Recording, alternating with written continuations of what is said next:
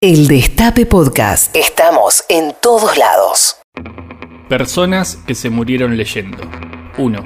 El sacerdote italiano Felipe Rinaldi tenía 86 años cuando murió. En la mañana del 5 de diciembre de 1931, el salesiano se sentó en su despacho con un libro en la mano. Empezó a leer, pero un rato después su secretario, que estaba en la sala de al lado, oyó un golpe extraño detrás de la pared. Lo encontró con la cabeza apoyada en el libro y no pudo hacer nada.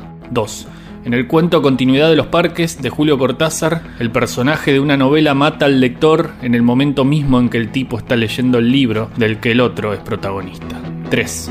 En su libro Ser escritor, Abelardo Castillo cuenta la extraña circunstancia de que Cortázar le enviara por correo una copia de Continuidad de los Parques, mientras él, Abelardo, le enviaba a Cortázar una copia de su propio Historia para un tal Gaido. Las cartas se cruzaron en el camino, Cortázar vivía en París, Castillo en Buenos Aires, pero lo más curioso es que el cuento sobre el tal Gaido tenía una resolución muy similar a Continuidad de los Parques, solo que al final el personaje no asesinaba al lector, sino al autor. 4. La escritora chilena Marta Brunet fue agregada cultural en Montevideo y por eso, en 1967, la Academia Uruguaya de Letras decidió homenajearla con su ingreso formal a la institución. Brunet falleció el 27 de octubre del mismo año, justo en el momento en el que leía su discurso de incorporación a la Academia.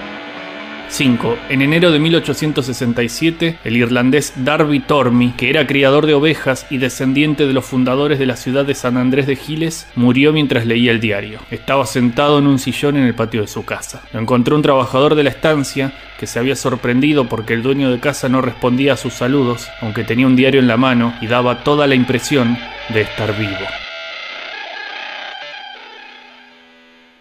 El Destape Podcast. Estamos en todos lados.